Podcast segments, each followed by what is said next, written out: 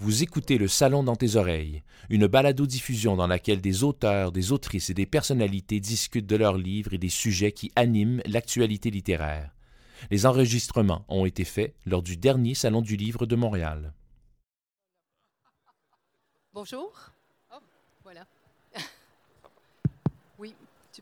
Alors, ben, bonjour, mon nom est Sonia Sarfati, je suis journaliste euh, culturelle et je vous présente celui qui a besoin de présentation, Patrick Sénécal. Et euh, ben, c'est ça, on se disait euh, récemment que, ben, on se disait que j'étais parmi les premières à l'avoir interviewé. Et notre première rencontre, c'était derrière le micro de Marie-France Bazot, où on était allé parler de ton idole, non, mon idole, Stephen King. faut que tu mettes ton. Ah oui, oui, Stephen King. On a parlé de Stephen King. Mon Dieu, tu as de la mémoire. euh, je- je- je- oui. oui. mais c'était marquant. C'était ma première Quand- rencontre avec Patrick Quand t'en parles, ça me revient, mais tu vois, je me rappelais plus que c'était Stephen King, le, le- le prétexte, en fait. Euh, ouais. Oui. Alors, ben, écoutez, au cas où quelqu'un, euh, il y aurait quelques martiens dans l'assistance, euh, je, vous, je vous le présente, Patrick Sénécal, natif de Drummondville. Quelques années plus tard, il a été professeur de littérature et de cinéma au niveau collégial. Hey, Patrick, une des premières fois que je t'ai parlé, je, je t'avais dit, parce que je savais que tu allais avoir un gros succès. Je le savais. Ah, t'as tout vu ça, toi? Ouais, moi, j'ai tout vu ça. là. Moi, je suis une sorcière. Je n'écris pas d'horreur, mais je suis une sorcière. Et euh, je t'avais dit, est-ce que tu vas continuer à enseigner? Ouais. Qu'est-ce que tu avais répondu? Tu m'avais dit, oh oui, j'ai vraiment besoin de l'échange. C'est vrai aussi, quand j'ai arrêté d'enseigner, j'ai enseigné le plus longtemps que j'ai pu. Euh, puis, euh, je te coupe-tu, là? Non, ça va? C'est- c'est- c'est- c'est- on, on- on commence, là? Tu avais fini euh, ta présentation? Oui, OK. Oh, non, Euh, mais- non, non, mais c'est on y va, fini, on y va. Voilà, euh, parfait. Euh, j'ai voulu enseigner le plus longtemps possible. Puis le plus longtemps, ça a été jusqu'en 2007, quand, euh, après la sortie du vide, là, je pouvais écrire à temps plein sans problème, là, sans angoisse et sans. Je pouvais quitter l'enseignement. Mais j'ai été prudent, puis j'ai dit à mes patrons, je vais prendre des congés euh, sans solde, qu'on appelle. là. Donc, euh, je reste dans le réseau, mais j'enseignerai pas l'année prochaine. Là, l'autre année, ah, cette année non plus. Ah, l'autre année non plus. Là. Puis là, au bout de 6-7 ans, en fait, moins que ça. Au bout de 4 ans, j'ai me retourné donner un cours. Tain, je m'ennuie. Je m'ennuie de donner un cours. Ouais. Je suis retourné donner un cours. Et là, quand il a voulu que je le prépare, que je fasse les corrections, tout ça, c'est là que je me suis dit, OK, c'est ça de l'enseignement que je que j'ai plus le temps de faire parce que ça m'empêche d'écrire. Mais le contact avec les jeunes, ça, j'aurais aimé ça, garder ça. Et quand j'ai recommencé à redemander des congés sans solde, à un moment donné, ils m'ont dit, Patrick, on ne peut pas te garder indéfiniment en congé sans solde. Il y a des gens qui veulent des postes puis ils ne peuvent pas l'avoir à cause de toi. J'ai ben, dit, je comprends, puis j'ai remis ma, ma démission. Fait que d'être devant une classe, ça, je m'ennuie de ça. OK. Je le, je, le, je le compense en faisant des conférences, justement. Oui, c'est ça que j'allais te demander. Donc, tu vas dans les, dans les collèges, dans les écoles et tout ça. une les fois bibliothèques aussi. et, là, ben, cet échange-là avec le monde. Puis moi, d'ailleurs, je, pro- je- je fonctionne beaucoup comme ça quand je vais dans des, les écoles ou les bibliothèques. Je dis aux gens, posez-moi des questions. Si vous avez des questions, allez-y, puis on va se parler. euh, c'est ça qu'on fait, puis c'est super intéressant. Puis ça, ça, ça me garde un bon contact avec. Alors, c'est quoi la première question qu'ils te posent? Ah, ça varie, général? mais c'est sûr que très, très, très souvent, euh, si je faisais une, euh, une statistique, mettons, euh, très souvent, c'est comment on fait pour trouver des idées folles de même ou des idées fuckées comme ça? Puis je trouve ça très drôle comme question parce que ça parle de quelque chose, je trouve.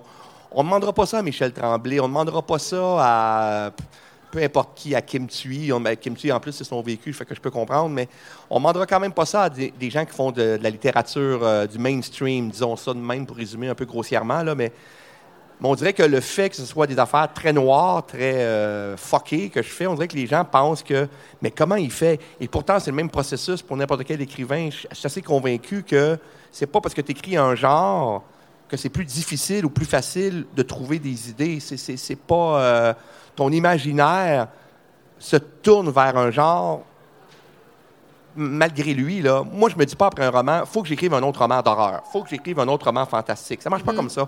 C'est les idées que j'ai qui font que, ah, tiens, j'ai une idée pour écrire ce genre de roman-là. Puis là, pendant que je la développe, l'idée, je me dis, ah, ben, écoute, ça a l'air que ça va être du fantastique. Ah, ça a l'air que ça va être un thriller. Ça a l'air que j'y échappe pas. Mais ce processus-là de passer à des idées, à mon avis, il doit ressembler à pas mal tous les écrivains. J'imagine, sauf ceux qui font Ouais. l'autofiction. Là, c'est autre chose. L'autofiction, c'est tu, tu pars de, tu pars de, de- de- souvent de- d'événements que tu as vécu toi-même. Mais en général, quand tu fais de la fiction-fiction, je pense pas que le processus est si euh, différent. Mais peut-être que je me trompe. Non, je peux te rassurer. Oui, bon. Non, en fait, quelque chose que je dis tout le temps, moi j'ai- j'écris aussi, mais j'ai beaucoup écrit pour les jeunes. Et euh, ça aussi, c'est considéré comme, euh, bon, une Ouais, autre ouais. littérature. Oui, c'est ça. Com- combien de romans que tu as écrits et combien de romans pour jeunes que tu as écrits? Tu sais, quand on se Ah, demandait moi, ça. moi c'est. euh, si écrit pas des romans, là, Ben, C'est ça. Moi, j'en ai écrit une cinquantaine et je me fais demander régulièrement quand est-ce que tu vas écrire un vrai Un roman. vrai roman, c'est On ça. adore ça. Exactement. Ben oui, pas pire, hein? Et, et, euh, je, je dis tout le temps, on n'écrit pas ce qu'on veut, on écrit ce qu'on peut. Je ne sais pas si tu es d'accord avec ça. Tu sais, les idées. De- moi, spontanément, quand je pense à des idées, quand j'ai de l'inspiration, si on peut appeler ça comme ça, c'est des choses qui s'adressent aux jeunes. Je ne dis Ouais. pas que je ne peux pas écrire pour les adultes, mais je n'ai pas cet intérêt-là. Mon, mon cœur me porte ailleurs. Dans, à ce sens- dans ce sens-là, oui, je pense que tu as raison. Puis le peu aussi, je le dirais, par exemple, moi, je suis un auteur conscient de ces limites-là. Moi, moi, moi, moi, je lis, mettons, euh, Romain Gary. Moi, j'étais un fan de Romain Gary euh, fini. Puis chaque fois que je finis un roman de Romain Gary, là, il n'en écrira plus, au moins, parce qu'il est mort depuis longtemps. M'a m'a fini par faire le tour. Mais chaque fois que je finis un de ses romans, je fais je, je pourrais jamais écrire ça. Je, je pourrais jamais écrire quelque chose comme ça. Même si je suis très admiratif de ce qu'il fait, je me dis, ça, c'est des limites pour moi. Je, je ne peux pas écrire ça. Je n'ai pas ce talent-là. J'ai un talent différent, mais je n'ai pas le talent, l'humanisme de ce gars-là qui me fait capoter. Et sa plume, qui est extraordinaire, moi, j'ai pas. Alors, si, même si je voulais essayer d'écrire comme Robin Gary, je pense que je me planterais d'aplomb. Je pense que j'aurais de l'air bien, bien, bien fou. Puis ça, il y en a qui disent, bah, tant que tu l'as pas essayé, tu sais pas. Non, je pense que. Il y a un avantage de vieillir, là. Il y en a quelques-uns, là. Il n'y en a pas beaucoup, mais il y en a quelques-uns. Puis un de ceux-là, c'est de te connaître. En tout cas, si tu vieillis bien, tu es supposé mieux te connaître. Puis là, à 55 ans, après 27 ans, 28 même presque, de vie professionnelle comme écrivain, tu sais à un moment donné, qu'est-ce que tu peux faire et qu'est-ce que tu peux pas faire, je pense. Oui. Il y a des choses que je fais, ça, tu pourras pas faire ça. Ça veut pas dire que je me limite et que je me contente de quelque chose. Ça veut dire que je perdrai pas mon temps à essayer de faire quelque chose dans lequel je pense que je serais pas bon. C'est peut-être un peu ça que, comme ça que j'expliquerais ça.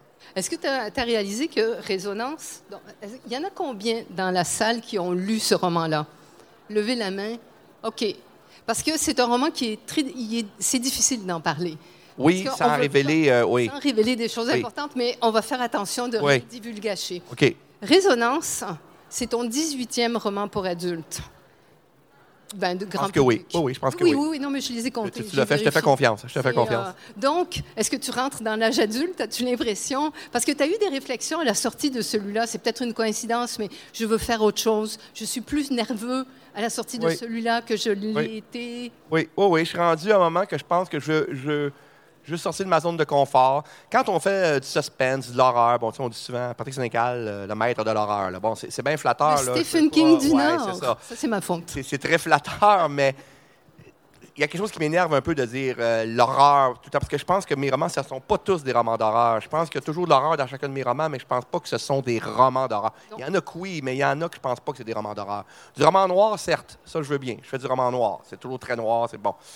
Puis là, c'est un genre dans lequel il est facile de se, de se répéter, puis de, de- trouver une recette. Puis de, et ça, c'est ma plus grande peur. C'est est-ce que des gens vont finir par lire un roman de Patrick Sénécal vont dire Ah oui, gars, là, il, s'en va vers ça, et voilà, gars, là, sa twist narrative, on la connaît. Là. Des impressions que j'ai déjà eues avec Michael Conley, par exemple, qu'à un moment donné, je voyais son.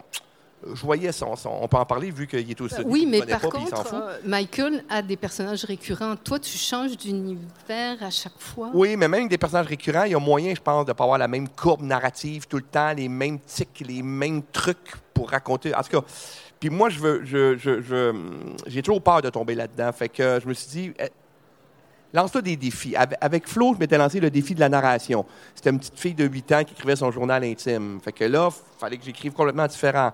Lui, il a toute la partie, disons, méta, Oui. sans en dire trop, toute la partie méta-littéraire, qui est quelque chose que j'ai jamais abordé, sauf dans une nouvelle que j'ai faite dans un de tes recueils, d'ailleurs, que tu nous as fait. On en reparlera si tu veux. Mais en général, j'ai pas euh, face à face, c'est ça.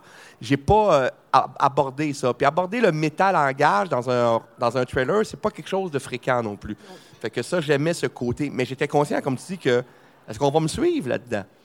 Et je pense que si tu te poses la question, quand tu es un auteur connu, populaire, que tu te poses la question, est-ce que le monde va me suivre là-dedans, puis que tu doutes de ça, c'est une maudite bonne raison de le faire. Parce qu'il ne faut pas que tu écrives juste pour que tes lecteurs te suivent. t'es- faut que tes lecteurs aussi te mettent dans des zones d'inconfort. faut que tu les surprennes aussi. Ici, je ne fais qu'écrire pour répondre aux besoins de mes lecteurs. Ça, c'est un piège. Fait que, euh, oui, on essaye des affaires. Le prochain aussi, ça va être différent. Je vous le dis, là. Ah oui, la visite est déjà arrivée. Oui, Tu la visite est arrivée. C'est ça, C'est son exactement. expression quand. L'expression qui revient dans le roman, ça. Quand, j'attends des idées, je me dis, j'attends de la visite. Là, la visite est arrivée, puis elle n'est pas pire, elle s'impose. Fait que, euh, pour moi, il va se passer quelque chose. Là, on m'en va plus dans l'humour noir. OK. Ouais. Ben, Ouais. Que tu avais, donné dans l'humour noir avec Malface. Avec Malface, euh, oui, mais plus réaliste. OK. Malface, c'était pas réaliste. Fa- Malface, c'était très farfelu. Ouais. Ça, ça sera pas farfelu. Ça va être drôle, mais drôle malaisant. Euh, Très critique euh, de notre société, là, mais en, en m'amusant. là. Euh, critique des gens là, qui sont tous. On est tous, dans le fond, un peu hypocrites. On est tous, dans le fond. Je je suis jamais très tendre avec nous, hein, avec les êtres humains. Là. Mais là, je vais le faire de manière humoristique. Là. En, en mode de survie, l'être humain, il est prêt à aller jusqu'où? Là? Et euh, voilà, un peu, euh, un peu de ça Ben, dans on le va prochain. parler de euh, résonance. C'est- Commençons la- par celui qui est là, C'est pas la première fois que tu mets en scène un, un écrivain. Et sur le seuil, c'était euh, Oui. vraiment ça. Euh, L'autre reflet. Autre reflet, oui. D'ailleurs, Malface, c'est un écrivain ra- raté. Ouais. Le prof, c'est un écrivain raté. D'ailleurs, c'est une, une question parallèle que j'ai pour toi. Je sais, tu sais, Stephen King et d'autres euh, utilisent des narrateurs et des personnages écrivains. Ça fascine, les lecteurs. Je ne sais pas si vous... En général, les gens aiment ça quand il y a un écrivain qui est narrateur. Est-ce que toi, ça s'est imposé parce que... Je me suis toujours posé la question si c'était pas un peu. euh, Je me suis toujours posé la question quand on- un écrivain m'enseigne un écrivain, s'il n'y a pas quelque chose de narcissique là-dedans, justement. Tu es-tu en train, dans le fond, de parler de toi? Mais pourquoi pas? Pourquoi pas, de toute façon? Mais je pense que oui, je ne sais pas si les lecteurs aiment ça ou pas, mais au départ, c'est parce que ça répond à. hum, Ça, répond à l'histoire. Mais quand j'ai écrit L'autre reflet, c'était- c'était in- intéressant de voir à quel point des lecteurs me disaient Hey, c'est le fun parce que dans ce roman-là, euh, tu nous amènes dans les coulisses des salons du livre, puis euh, on voit un peu les écrivains, comment. Puis là, on se rend compte que les parties le soir, les écrivains, euh, ça parle pas de Marcel Proust, hein? euh, ça parle pas de. Non, non, on parle, on parle pas de littérature, on fait le party comme tout le monde. Fait que ça, il y a des gens qui étaient curieux, un petit côté voyeur un peu, euh, de dire ça. comment ça marche dans les coulisses de. Fait que oui, je pense que cet aspect-là qui peut être intéressant, mais à prime abord, c'est que dans tous les cas que j'ai mis des écrivains en scène, puis je pense que Stephen King a fait la même chose, c'est que on est en train de, de se, de se poser des questions sur l'écriture elle-même. Et c'est beaucoup ça dans Résonance. En résonance, c'est le- de, de mes trois romans qui a un écrivain, c'est celui qui est le plus là-dedans, clairement. Donc, Résume-nous brièvement Résonance. Sans trop en dire, ça commence par un gars qui va passer un- une, IRM, une, euh, une imagerie par rayonna- euh, rayonna- voyons, Résonance. résonance magnétique. C'est le titre, Colin. Par résonance magnétique. Et euh, je sais pas si vous avez déjà passé ça. S'il y en a qui ont déjà passé parmi vous, oui. Puis moi, j'en ai passé une. C'est comme ça que j'ai eu l'idée du roman, d'ailleurs. J'ai pas eu peur, moi, mais j'étais là-dedans. Je me disais, hey, il y en a qui doivent capoter là-dedans. là. Les gens qui, ont- qui sont claustrophobes, qui sont, ils doivent virer fous. Là. Puis la spécialiste, après, la technicienne, m'a confirmé que, ah oui, oui, il y a des gens, il faut leur donner des calmants, Patrick, parce qu'ils sont, sont pas capables. là. Parce que t'es, tout, c'est, très, très serré. Puis. euh, y a- Et il y le a- bruit Il y a du bruit. brrr, ta, ta, ta, ta, bang, bang, bang, bang. C'est, vraiment. C'est pas agréable du tout. Là. Ils te mettent des écouteurs avec de la musique, mais pff, ça sert à rien, la musique. faut pas bouger non Faut pas bouger, tu peux pas te gratter. Si tu te grattes, tu, tu as peur d'avoir fucké la machine, puis t'as à peine. En tout cas. Puis tu restes là-dedans une quarantaine de minutes, là. Puis il y a des gens qui m'ont dit que eux c'était une heure et demie, là. Ça, ça doit être quelque chose. Et là, le gars, il rentre là-dedans, il pense qu'il n'est pas claustrophobe, lui, là, là, mon personnage, Théodore, qui est aussi le narrateur, Qui est écrivain. qui est écrivain. Lui, il pense qu'il n'est pas euh, claustrophobe, mais il est là-dedans, puis il se met à, à vraiment angoisser très, très intensément. Puis au point qu'il hallucine même, il a l'impression qu'il y a quelqu'un qui lui grimpe dessus. OK, disons pas trop. C'est la scène la plus terrifiante du livre. Oui, oui, ça commence ça. C'est quand même pas pire, là, ça. Oui, oui. c'est- assez angoissant. Mais là, il sort de là, il est rassuré. Il fait, fiou, c'est fini. hein, hein, J'ai juste des- halluciné. Mais là, il se rend compte que tout le monde a changé. Tout le monde est rendu un peu bizarre. Sa femme, sa fille, le monde dans la rue. Il voit des scènes étranges. Euh, Sa femme se comporte avec lui de la même manière. Il va dîner que sa fille est weird. Tout le monde a changé. Qu'est-ce qui s'est passé? Et, il y a des, hum, des grosses pertes de mémoire. Il y a plein d'affaires qui ne se rappellent plus. Qu'est-ce qui s'est passé pendant qu'il était dans cette IRM-là? Ça, c'est la question de, de- départ du roman, mais comme je dis, ça va vers d'autres choses de beaucoup plus méta, beaucoup plus. Ça finit par parler de l'écriture même, du rapport personnage-auteur et tout ça. Voilà. Il y a une, une vraiment mise en abîme assez intéressante. euh. C'est ce ouais, je pense que oui. C'est ce que je voulais faire, en tout cas. Mhm. J'ai écrit un roman que je savais que. Je sais que c'est pas tout le monde à la fin qui va l'avoir compris, là, sur le coup. là. Il y en a qui vont, il y en a qui m'ont déjà dit, des lecteurs et lectrices. Je, je comprends pas. Je, je comprends pas ce qui s'est passé. J'ai aimé ça quand même, mais je comprends pas. Puis là, je leur donne un indice, puis là, ah, là ils allument ce coup. Mais il y en a beaucoup qui comprennent aussi. Il y en a beaucoup. Fait que c'est un roman. euh, un peu- quelque chose d'un peu David Lynchien là-dedans, dans le sens que tout, tout n'est pas dit du premier coup, mais les clés sont là. là. C'est pas un roman obscur au point que Non. incompréhensible. C'est pas vrai. Là. Des- Les, clés sont là. Il y a, il y a moyen de, de le comprendre. euh, oui, voilà. C'est vrai qu'il y a du David Lynch, il y a du euh, John Carpenter là-dedans. Oui, oui, ben, beaucoup de références à In the Mouth of Madness. Il y a du Italo Calvino, mais sans être prétentieux, parce que Calvino, c'est un auteur euh, f- tellement plus intelligent que moi. Mais c'est un auteur qui me fascine, qui parle souvent du rapport à l'écriture des personnages. Fait y avait un petit peu de ça là-dedans, mais de façon euh, modeste. Tout à l'heure, c'est ça, on s'en parlait. Puis, euh, tu vois, je citais Stephen King, qui est mon idole. Quand je disais le Stephen King du Nord, en parlant de Patrick, c'était un compliment. Et Stephen King, il a dit les bons livres ne livrent pas tous leurs secrets d'un coup. Et je pense que c'est vraiment le cas de, de Résonance. Euh, une fois qu'on l'a lu, c'est intéressant, j'ai fait l'expérience, de le relire en sachant où ça s'en va. Et en effet, toutes les clés sont là. C'est, euh, C'est un roman que je savais que les gens auraient tendance à vouloir le relire parce que tu as le goût, effectivement, de dire Attends, une minute, là, il y a des choses que maintenant je comprends, il faut, faut que je le relise pour essayer de, de- de mieux les comprendre encore. Puis comme il n'est pas très long, Mais c'est ça, Euh, c'était planifié à l'avance, là. Hein? non. C'est parce que tu savais qu'on le lirait deux fois. Non, non, moi, je planifie jamais les. les- les- J'ai une idée comment il va être long. Quand je fais mon plan, je me dis, bon, ça va être après cette longueur-là. Mais ce roman-là, avec le sujet, il ne pouvait pas durer ben, ben plus longtemps que ça, parce que ça, ça a été redondant à un moment donné. À un moment donné, ça- on aurait tourné en rond. Là. Je pense qu'à un moment donné, f- à un moment donné, il faut, faut aboutir. Euh, les séries télévisées n'ont pas compris ça encore, là, qu'à un moment donné, il faut aboutir. Là. Mais euh, dans un roman, à un moment donné, ça suffit.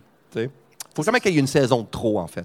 Tu sais, souvent, les séries, il y a- il y, a une saison de trop. Il Ah, faut arrêter avant ça. Oui, c'est ça. hein. C'est dur, ça. Oui. C'est dur. Ouais. Euh, comme c'est un livre qui parle plus ou moins directement, disons, de, de l'écriture, j'aimerais ça que euh, on parle de- du rapport à, à nos personnages, euh, étant donné que on est complètement dans des écoles opposées, ben, qu'on a une impression différente dans, dans ce qu'on fait, tu vois. Alors, je vais citer encore une fois Stephen King qui dit un bon romancier se rend compte qu'il est un secrétaire, qui n'est pas Dieu. Et alors, C'est tellement romantique, cette image de l'écrivain-là. Là. Et, et pourtant, je l'aime bien, Stephen King, là, mais euh, cette image romantique-là de l'écrivain qui dit Je ne suis que je ne suis l'instrument de mes personnages. Toi, je pense que tu es un peu comme ça aussi. Moi, j'embarque pas là-dedans une seconde écart. Moi, je dis que justement, s'il y a une affaire qu'on peut contrôler dans la vie, c'est bien notre écriture, parce qu'on ne contrôle pas grand-chose dans la vie. Moi, je décolle de ceux qui pensent qu'on ne contrôle pas grand-chose. L'humain veut se donner l'impression du contrôle. C'est pour ça qu'on mange bien, qu'on essaie de bien manger, qu'on fait de l'exercice, qu'on étudie, parce qu'on dit, là, contrôler ma vie, là, on une bonne job, on va avoir... Mais demain matin, on peut tous sortir d'ici à soir puis se faire frapper par un autobus puis mourir, là. Je veux dire, on contrôle pas les choses tant que ça. Mais quand je vais écrire un roman, par exemple, là, je vais contrôler. Là, il n'y a personne qui va me dire quoi faire. toi, tu es Dieu. Moi, je suis Dieu. OK. Moi, dans mes romans, je suis Voilà. Dieu. Il n'y a pas un personnage qui va me dire de faire à quoi le sur le prochain roman. Ah, non, non, non. Patrick Sénécal, je suis Dieu. Mais, mais- mais j'y tiens. Mais j'ai fait un roman qui s'appelle Contre Dieu, en plus. C'est assez, rigolo. oui. Mais oui, oui, c'est là que j'ai mon, je contrôle mon monde et je suis heureux de contrôler. Et le plus ironique, en plus, c'est qu'une fois que le roman est fini, tu le contrôles plus. Là, une fois qu'il s'en va dans le public, c'est fini. Il est à eux. Tu aucune idée comment le monde va réagir. Et tu as beau avoir eu des intentions en l'écrivant, ça se peut que ces intentions-là soient complètement pas partagées par ton. Fait que le seul moment que tu contrôles ton roman, c'est quand tu l'écris. Et ça, j'y tiens. Ça veut pas dire qu'il faut pas être. Il faut être conséquent avec nos personnages, bien sûr. Tu peux pas faire quelque chose dans ton personnage si ton personnage n'est pas construit pour faire ça. Mais si tu veux absolument qu'il fasse telle affaire, ben retourne en recul puis refais-le pour que ça soit euh, conséquent. Ou ah, mon personnage est mort, je ne voulais pas qu'il meure, je ne voulais pas, mais il me disait non, laisse-moi mourir. Écoute bien, là, si tu veux qu'il meure ton personnage, ben fais-le mourir. Ça finit là, là. Je veux dire, arrange-toi pour qu'il meure, ou, ou qu'il meure pas si tu veux pas, mais oui, oui, je, caricature un peu évidemment là, mais je, je- tiens à ce contrôle-là, puis je l'aime ce contrôle-là. Ça peut faire chier des fois. Des fois, il faut, faut que ça, ça- faut que ça rentre, il faut que ça fonctionne. Ça, tu peux pas écrire n'importe quoi parce que tu contrôles. C'est ça la, la- la nuance que je fais. Mais je vais m'arranger pour faire ce que je veux. Donc, écrire des scénarios, pour toi, ça doit être euh, un exercice assez facile, finalement, parce que tu es dans les... C'est dans le contrôle. C'est ce que je pensais. C'est ce que je pensais. Puis c'est pas le cas parce que... Parce que le cinéma est un art de compromis tout le temps. Fait que c'est bien, bien fatigant de faire des compromis, alors que quand tu un romancier, des, des, des compromis, t'en fais pas bien, bien. Je veux dire, euh, ton éditeur ne va pas venir te dire on peut pas faire cette scène-là, Patrick, ça coûte trop cher. tu sais, ce que tu te faisais tout le temps au cinéma, ou euh, les journées de tournage aussi, ou ça, les, comédiens, comédiennes euh, qui, vont, qui ont leur propre interprétation, des fois très bonne, mais des fois tu fais que c'est pas comme ça que je l'imaginais. Le réalisateur qui a sa vision aussi. Donc, bon. Et en plus, quand j'adapte, les trois fois que j'ai adapté un de mes romans, là, c'est que tu prends un langage qui existe déjà, qui est le langage du, littéraire, et tu dois le déconstruire pour en faire quelque chose de cinématographique. Et c'est pas, c'est pas fait, là. Euh, moi, le monde me disait, tu as une écriture cinématographique, Patrick, donc ça va être facile. Ben, pas tant, finalement, parce que le, le plus dur à mettre en image, c'est le, le, le, monologue intérieur. Dans un roman, tu es toujours dans l'intériorité du personnage. L'intériorité au cinéma, là, c'est pas évident, à moins de mettre une voix off. Puis les voix off au cinéma, c'est pas toujours une bonne idée. Ça peut être un piège, ça peut être une béquille. Alors, qu'est-ce que, alors, faut que tu trouves des façons visuelles de montrer ce que pense ton personnage. Et ça, c'est pas évident. Pour, euh, pas sur le seuil, mais les 7 jours du talion, jamais il parle à Bruno, jamais il parle au gars qui torture. Il fait juste penser, penser, penser. Comment, comment qu'on montre dans un film un gars tout seul sur le bord d'un lac qui réfléchit? Qu'est-ce qu'on montre? On lui fait dire je me demandais quoi faire. Non, on voulait pas ça, justement. On voulait pas tomber dans la voix off plate. Qu'est-ce qu'on crée comme image pour venir refléter l'état psychologique du personnage? Ça, c'est pas évident au cinéma. Fait que euh, c'est pas si simple. Mais c'est vrai que c'est très. Euh, quelque chose de technique dans le scénario. Il y a quelque chose de. Oui, effectivement. Mais euh, non, c'est pas. J'aime beaucoup mieux écrire des romans. La liberté que j'ai comme romancier. Hein. Dieu, je te l'ai dit, je suis Dieu. Là, quand on fait un film, il y en a 12 qui se prennent pour Dieu. Ça marche pas par tout. oui, c'est ça. Euh, donc, j'imagine que quand tu commences à écrire un roman, tu as un plan assez précis. Oui. Et tu as des cartes de visite pour chacun de tes personnages. Oui. Tu sais qui ils sont. Et, euh, ah oui, il faut que je sois conséquent à ce que je viens de te dire. c'est moi qui décide, il euh, faut que j'aille un plan précis. les gens qui se laissent guider par leur personnage, je pense qu'effectivement, ils ont moins besoin de plans parce qu'ils veulent, ils veulent que leur personnage les étonne. Peut-être. Tu fais-tu des plans, toi? Moi, je fais des plans. Mais parfois, il y a des choses qui arrivent que je n'avais pas prévues. Aussi. Moi aussi. Un plan, pour moi, c'est pas une prison. Là. Un plan, pour moi, c'est pas quelque chose que je dois absolument suivre coûte que coûte. C'est un guide. C'est une direction. C'est un peu le phare qui tourne euh, euh, dans, l'océan, mettons, la nuit, je suis en chaloupe. Écrire, là, c'est comme si j'étais la nuit en chaloupe, puis je rame. Là.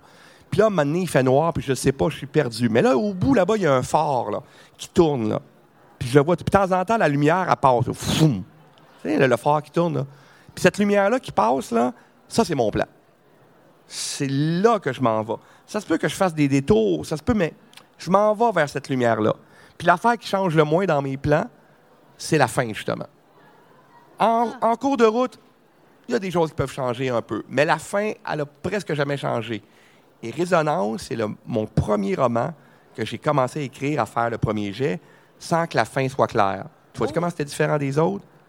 Parce que ne pas savoir comment il finissait exactement faisait partie du processus même de la narration du roman. C'est que là, et là, je ne peux pas trop en dire. Non. Mais ça fait partie un peu de la gimmick du roman. Je savais grosso modo comment ça allait finir, mais beaucoup moins précis que mes autres romans. Et ça m'a terriblement angoissé. Bon, non, Donc, tu étais vraiment... angoissé. Ça m'a, euh, ça m'a rendu un peu nerveux. Disons ça. C'est ça, quand même. Tu as été nerveux. Tu le disais dans une entrevue, quelque part, tu étais quand même plus nerveux pour la sortie de ce livre-ci. Oui parce que je sais ça, je ne sais pas comment ça.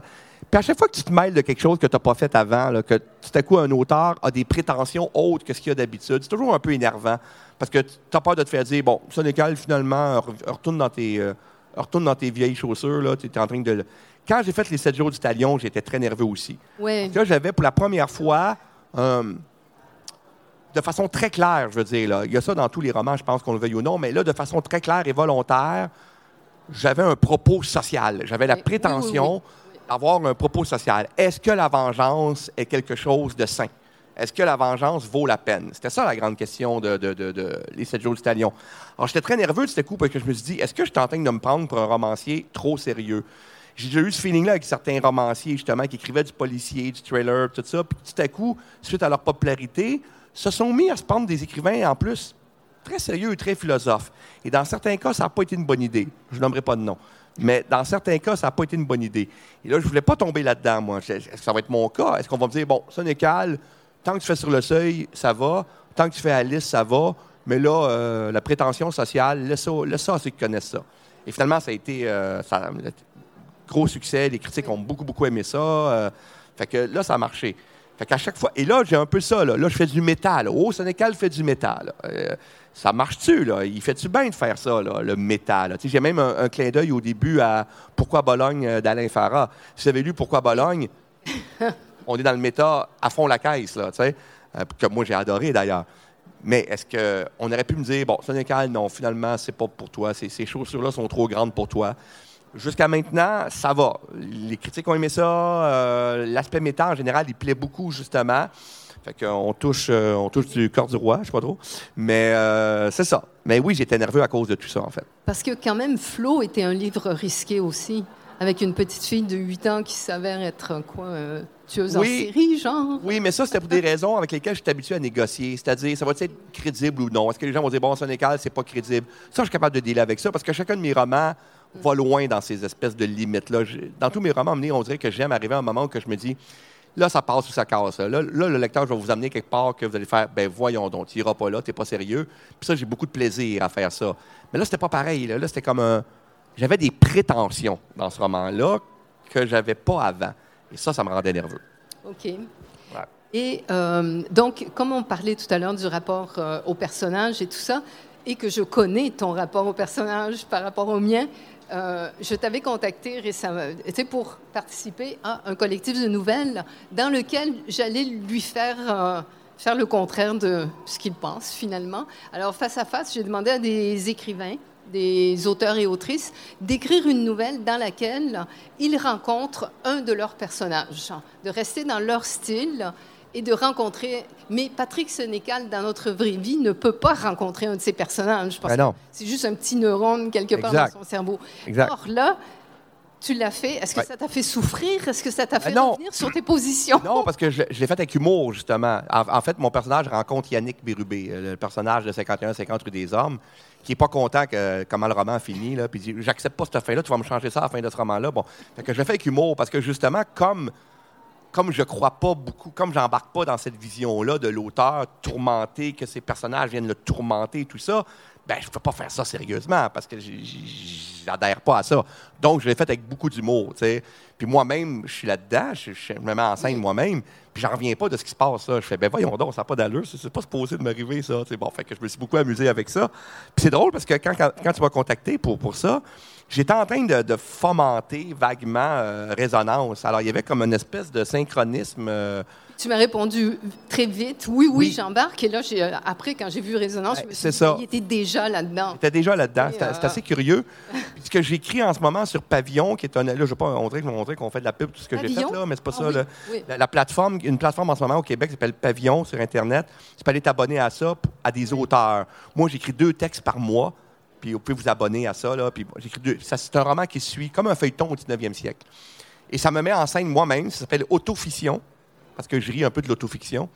Et je me mets en scène, et, là, je montre à quel point je suis un être pas très sympathique. Euh, et que si, j'ai écrit 51-50, parce que quand je suis jeune, il m'est arrivé des choses horribles qui m'ont influencé à écrire 51-50, ce qui n'est pas vrai, pas en tout. Il n'y a rien de vrai là-dedans, là, mais je m'amuse avec ces, je suis très là-dedans ces temps-ci, là, l'espèce de rapport de l'écrivain avec son œuvre. Il y a quelque chose de, qui m'interroge là-dedans en ce moment. Ça doit être l'âge, je ne sais pas. Ça doit être ça. puis dans, dans euh, Résonance, tu envoies quelques salves en direction du milieu littéraire. Là, on parle de littérature blanche. Euh, oh oui.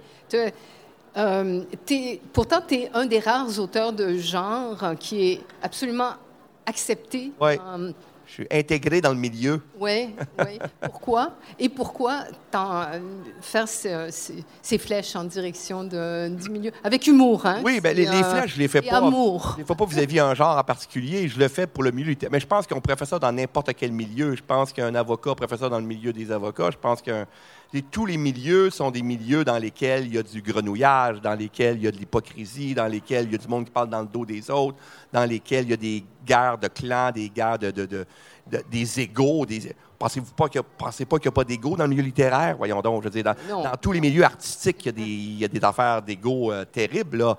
Puis souvent, les artistes sont des, sont des personnes qui hurlent à travers chacun de leurs livres « Aimez-moi, aimez-moi hein? Bon, la caricature qu'on entend souvent. Mais oui, tous les artistes veulent être aimés, tous les artistes veulent être lus, tous les artistes veulent... Bon, mais souvent, on camoufle ça par une espèce de prétention... Euh, qui est dans le fond, qui, montre, qui camoufle une fragilité. Euh, moi, la plupart des écrivains prétentieux que je connais, j'en connais pas des tonnes, mais j'en connais quelques-uns, c'est des gens qui sont très fragiles, au fond. La, prétention, ça, ça, cache une grande, grande fragilité. Tu sais. Une insécurité. Une insécurité, en fait. C'est beaucoup ça, tout à fait. Euh, et euh, il y a une scène de lancement dans, dans mon roman qui se répète trois fois. Et dans ce lancement-là, ben, Louis tire quelques flèches. L'autrice qui est là est extrêmement prétentieuse, puis elle lit des extraits de son livre comme si c'était la fin du monde. Puis il y a du monde dans la salle qui sont, euh, qui sont tannés d'elle, mais ils n'osent pas y dire parce que c'est un petit peu hypocrite. Puis... Fait que oui, je m'amuse un peu avec ça, mais c'est pas par euh, amertume que je fais ça. C'est avec un sourire en coin. Il y a un certain humour quand même dans, euh, dans Résonance. Il y a un humour, il y a des scènes pas drôles du tout, mais des fois, il y a des scènes qui font sourire, comme celle-là. Mais il y a beaucoup du monde du milieu qui sont venus me voir et qui m'ont dit Hey, ça, on a reconnu des affaires. Puis ils le disent avec un sourire en coin aussi. Là, je pense que c'est pas violent là, comme. Euh, comme, comme euh, je suis pas baveux violent. Mais oui, je, décoche quelques points qui, font, euh, qui me font sourire et qui font du bien, je pense. Ben, un, ça va être intéressant. C'est intéressant pour les lecteurs, je trouve, de, de, oui, de, voir un autre, oui. sur, sur notre beau milieu littéraire. Et en effet, c'est pas, c'est pas, méchant. Tu Il y a de l'humour là-dedans. Ce que tu fais là me fait penser que, effectivement, je pense que le but, tu dis que les lecteurs trouvent ça intéressant, c'est que le milieu artistique est un milieu dans lequel qui est mythifié dans les médias, qui est mythifié auprès des gens. On a l'impression que les artistes, que les écrivains, c'est tout du monde qui sont euh, au-dessus de tout, puis que c'est du monde euh, qui n'ont pas. Euh, qui ne pense qu'à l'art. Donc, il n'y a pas de guerre d'ego, il n'y a pas de, vulgarité, il n'y a pas de, de, bitcherie. Ça. C'est des gens qui sont tellement juste artistiques et tout ça. Puis c'est pas vrai. C'est des milieux qui peuvent être aussi crottés, aussi sales, aussi... Euh, aussi euh, que n'importe quel autre, en fait. Il y a autant de gens pas sympathiques ou euh, arrivistes ou quoi que ce soit que dans n'importe quel autre milieu. Tu peux être un très bon écrivain humaniste et être un être humain exécrable. Ça se peut, ça, là. là. Il y en a, là. Et oui, il y a eu beaucoup de scandales qui commencent à sortir, là. Bon. Fait que euh, tout ça se peut, là. Puis je voulais montrer un peu que c'est pas si peu que ça, ce milieu-là. On n'est pas à l'abri de rien. On n'est pas à, l'abri des mesquineries comme pas plus que n'importe quel autre euh, milieu, finalement. Les écrivains, les artistes ne sont pas des êtres éthérés qui sont au-dessus de, la mêlée. On peut être aussi cheap, nono, épais, vulgaire, euh, pas d'allure que n'importe qui. Là. Et ça, j'aime ramener ça sur Terre, cette image-là. L'écrivain, là, avec sa couronne de laurier, là, cette image-là m'énerve. Pour moi, un écrivain, un artiste, c'est un travailleur comme n'importe quel autre travailleur. Pour moi, ça, c'est tellement clair, là. Tellement clair. Quand j'écris, je travaille comme n'importe quel autre travailleur. C'est pareil. Je suis pas en train d'attendre que Dieu me touche de sa main pour m'inspirer? C'est pas vrai. Non, Dieu. Ça marche pas. C'est moi Dieu. Il n'y a pas question que Dieu vienne me toucher. Ben, écoute, je peux encore une fois citer Stephen King qui dit l'amateur s'assoit et attend l'inspiration. Nous autres, on s'assoit et on écrit. Ben, c'est ça. Botte-toi le cul puis travaille. C'est ça, écrire, dans le fond. C'est ça. Parce qu'on peut vous en montrer là, des pseudo-écrivains dans certains bars à Montréal qui sont là depuis 10 ans puis qui disent ah, ben J'ai une grande œuvre qui s'en vient. là. J'ai une grande œuvre qui s'en vient. Mais ça fait 10 ans qu'il est au bar à, à 3. Je vous dis, il va être encore là dans 10 ans. Là. Puis sa grande œuvre, il ne sortira jamais. Là, parce qu'à un moment donné, botte-toi le cul, puis il va écrire. C'est de même, ça marche. Et c'est un aspect intéressant, c'est un aspect méta aussi intéressant dans Résonance, parce que quand vous nous rencontrez, quand vous le rencontrez euh, dans les salons du livre et tout ça, ben, tous les écrivains, on est là, on est heureux d'être là, on est un peu en représentation aussi. C'est sûr, c'est sûr. On ne veut pas décevoir le monde, on ne veut pas avoir d'être trop fou. Euh, fait que, non, les gens se déplacent pour venir. Euh, oui, pour, venir, pour, venir, venir, te voir. Puis euh, je pense qu'il faut. tu sais, comme toi, j'avais une longue file, là. Puis Oui. Donné, ils m'ont dit dépêche-toi, parce que sinon tu vas dépasser 10 minutes. Ben, je, ben, je dépasserai 10 minutes, là, tant pis. Je ne vais, pas dire aux gens euh, merci, bye, parce que crime fait une heure qu'ils attendent. Là. On, on va leur parler 30 secondes. Il faut, faut faire ça. euh, puis puis j'ai le goût de le faire de toute façon. Parce que les écrivains, on on n'est jamais en contact avec nos- notre public, sauf ici. Dans les salons. On ouais. écrit tout seul quand il est publié. euh, il est lu, puis on ne sait pas comment le monde réagit. Puis moi, j'aimerais ça aller me mettre au-dessus de votre épaule quand vous lisez mon roman, là, puis voir comment vous réagissez live. Là. Ça, un écrivain ne pourra jamais faire ça, alors qu'un acteur, il peut sentir la réaction des gens dans la salle. Un peintre, à la limite, peut voir les gens réagir devant ses peintures quand il fait son... son euh, voyons, comment t'appelles ça? Son, euh, Hum, son vernissage, merci. Ouf, il est tard. Euh, on- beaucoup d'artistes peuvent voir les réactions, mais un écrivain, jamais. Un écrivain n'a les réactions qu'après. Sais? Fait qu'on les veut, ces réactions-là. là, on y tient, là, on veut. En plus des salons du livre, on est chanceux, le- l'ego se fait flatter, parce que les gens viennent te dire que tu es bon. C'est très rare que quelqu'un va attendre une heure de temps pour te dire c'est pourri, ce n'est ce que tu fais. C'est assez rare. C'est assez rare. Je serais curieux de le voir, mais ça n'arrive pas souvent. Et il y a aussi des scènes euh, assez désopilantes dans, dans Résonance, dans lesquelles on parle, bon, des gens qui te ressemblent, ton, ton, euh, Théodore te ressemble. Il y a des donc, choses qui ressemblent pas toutes, mais ouais. quinquagénaire, Oui. euh, Oui. Mais on dit qu'il y a une voix extraordinairement séduisante, ce qui est vraiment pas le cas. c'est pas mon cas. J'ai voulu mettre quelques différences assez évidentes pour que le monde ne pense pas que c'est moi. Mais il écrit du genre comme moi. Il a un succès mitigé. mitigé, ça, c'est Euh, ça. Il est plus jeune que toi. Et il est peu. jeune de 4 ans, je pense. Ouais, 3-4 ans.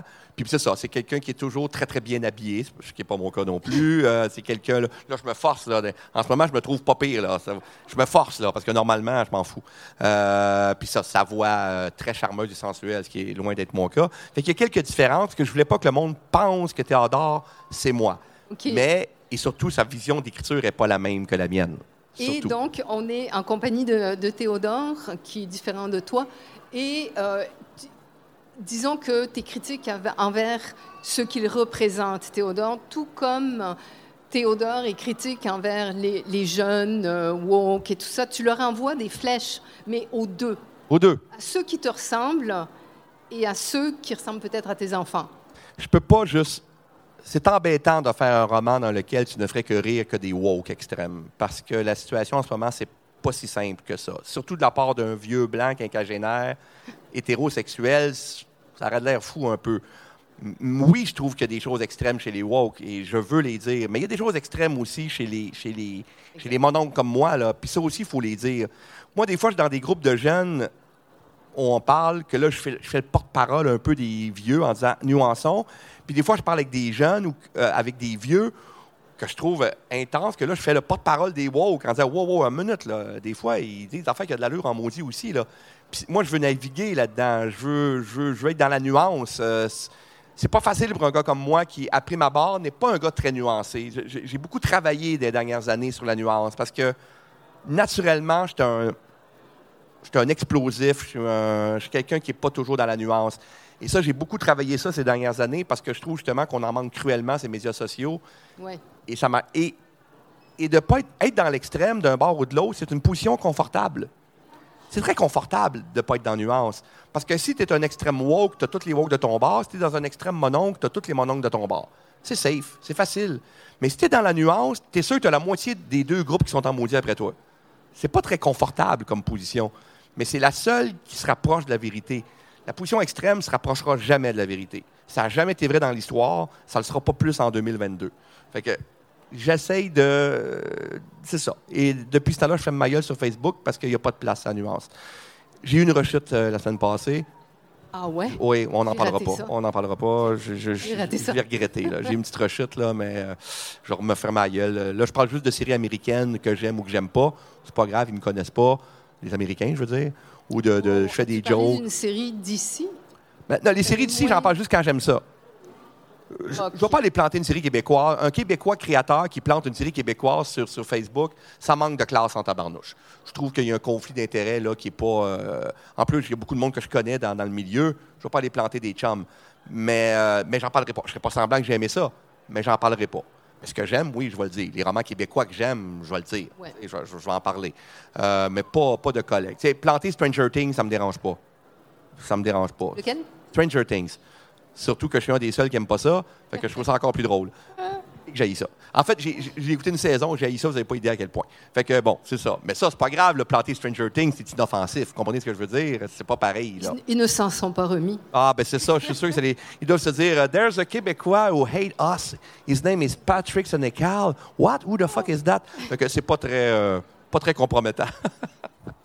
Est-ce qu'il va y avoir une deuxième saison de Patrick Sénécal? ben non. Non? Ils ont pas assez d'abonnements illico, je sais pas quoi. Hey, faire de l'horreur à TV au Québec, là, c'est compliqué. De toute façon, la télé au Québec va mal, à mon avis. Là. Je veux dire, on veut attirer les jeunes, puis on, on- le fait de façon tout. parce que C'est ça qu'ils me disent tout le temps. On veut attirer les jeunes. On veut attirer des, des- jeunes dans vingtaine, par qui aiment tes romans. On va faire une série qui aime. Je fais OK, on va diffuser ça où? Illico. Les jeunes dans vingtaine, illico. Voyons.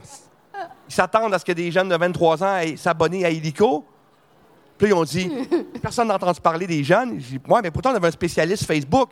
Là, je leur ai dit, ben voyez, le fait que vous parlez spécialiste Facebook, vous êtes déjà dans les patates. Facebook, les jeunes ne sont plus là-dessus. C'est les parents de ces jeunes-là qui sont sur Facebook. On n'a pas de spécialiste. Il faut, faut en parler sur TikTok. Je pense qu'ils ne savent même pas c'est quoi TikTok. En tout cas, moi, je ne le sais pas. Fait que, euh, voyez-vous comment.